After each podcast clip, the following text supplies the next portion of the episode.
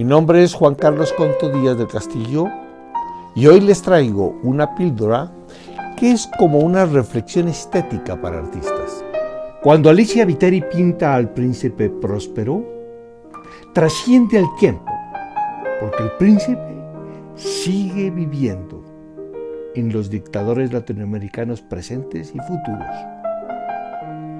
Su obra molesta a los tiranos, porque Alicia los desnuda, los ridiculiza, porque nos muestra esos ridículos de su corte. La obra de Alicia es colombiana, pero es universal. Es venezolana como la de Marisol Escobar, que ridiculiza hasta el Inmaculado Sucre y lo muestra en un caballito de madera, cabalgando detrás de Bolívar o Alanca,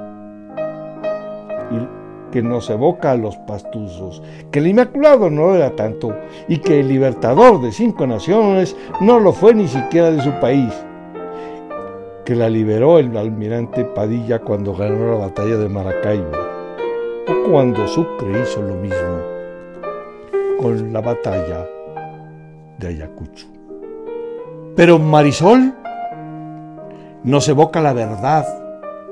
A Bolívar cabalgando en un caballo de juguete que no avanza, porque los bastuzos no lo dejamos pasar por Bomboná y lo derrotamos en Cariaco.